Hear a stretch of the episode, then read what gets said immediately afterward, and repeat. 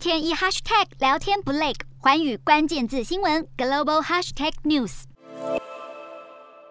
今年五月的非洲矿业投资大会在南非开普敦举办，一连三天，多国官员及矿商出席，是世界上最大的采矿行业活动。路透社报道，美国派出历年来最高级别的官员与会，反映出西方国家急于确保自身的金属供应。先进国家在自家领土开挖矿产面临的一大问题，就是较为严格的环境保护法规，还有原住民的土地权利。英澳合资的巨型矿产企业力拓集团，就在美国亚利桑那州碰了一鼻子灰。力拓集团从二零零一年就想开发这片国家森林区的土地，但因为遇上印第安原住民阿帕契族坚持不懈的抗争，导致力拓这二十多年来都还在跑法律程序，无法大兴土木。在当代西方国家领域内发展矿业的困难性由此可见一斑。然而，在内战频繁的非洲，开采矿产也不是容易的事业。尽管如此，圣比亚总统呼吁非洲国家应该努力发展本土的矿业。南非官员也呼吁非洲国家要把选矿，也就是提炼有用矿物的技术掌握在手上。非洲丰富的矿物资源充满吸引力，